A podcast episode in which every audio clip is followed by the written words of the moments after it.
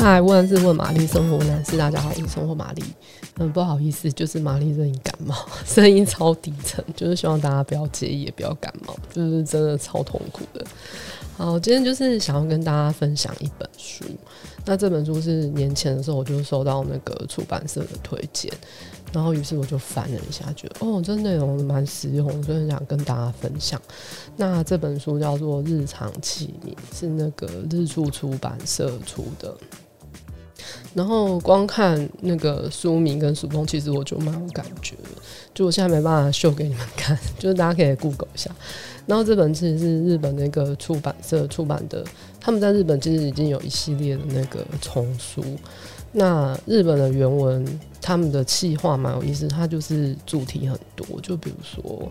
它会有调味料的图鉴，然后或是文具图鉴，或是主题是药膳，它就是做成。这些这些主题的知识，然后全部集结成一册，里面会有一些很专业的基础知识啊，然后也会有一些它在分散，就是发展出去，比如说，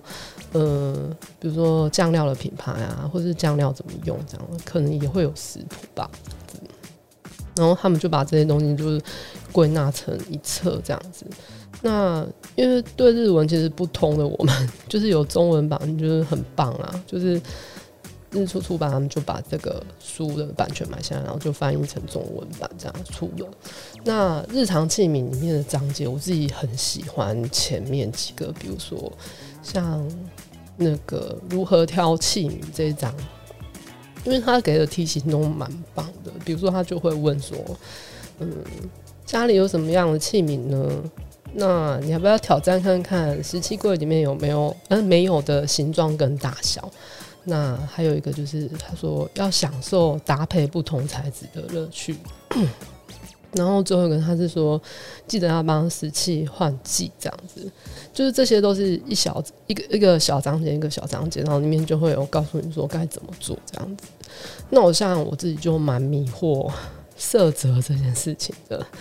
因为书里面就有提醒到说，你要记得挑选的时候要放在你去那家店，然后你要放在跟家里差不多的光源下，比如说像你的餐桌的光源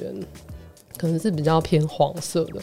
那你就可以把器皿然后拿下面去比较看看，就是看适不适合放在你们家。那还有比如说。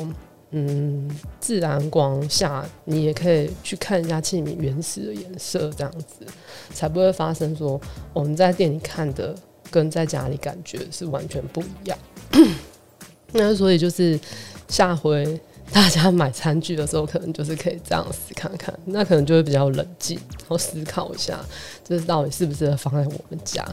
那另外就是他还有说那个替食器换季这件事，其实之前。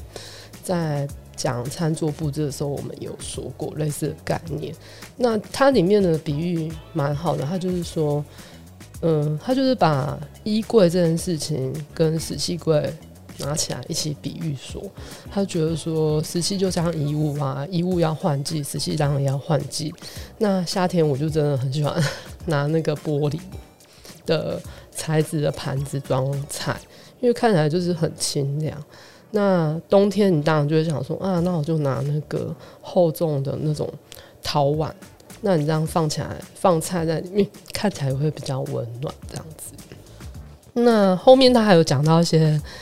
推荐的市集，像是比如说我们大家都很想去 义子陶器市啊，或是那个千叶那个尼瓦诺瓦那个艺术手作市集。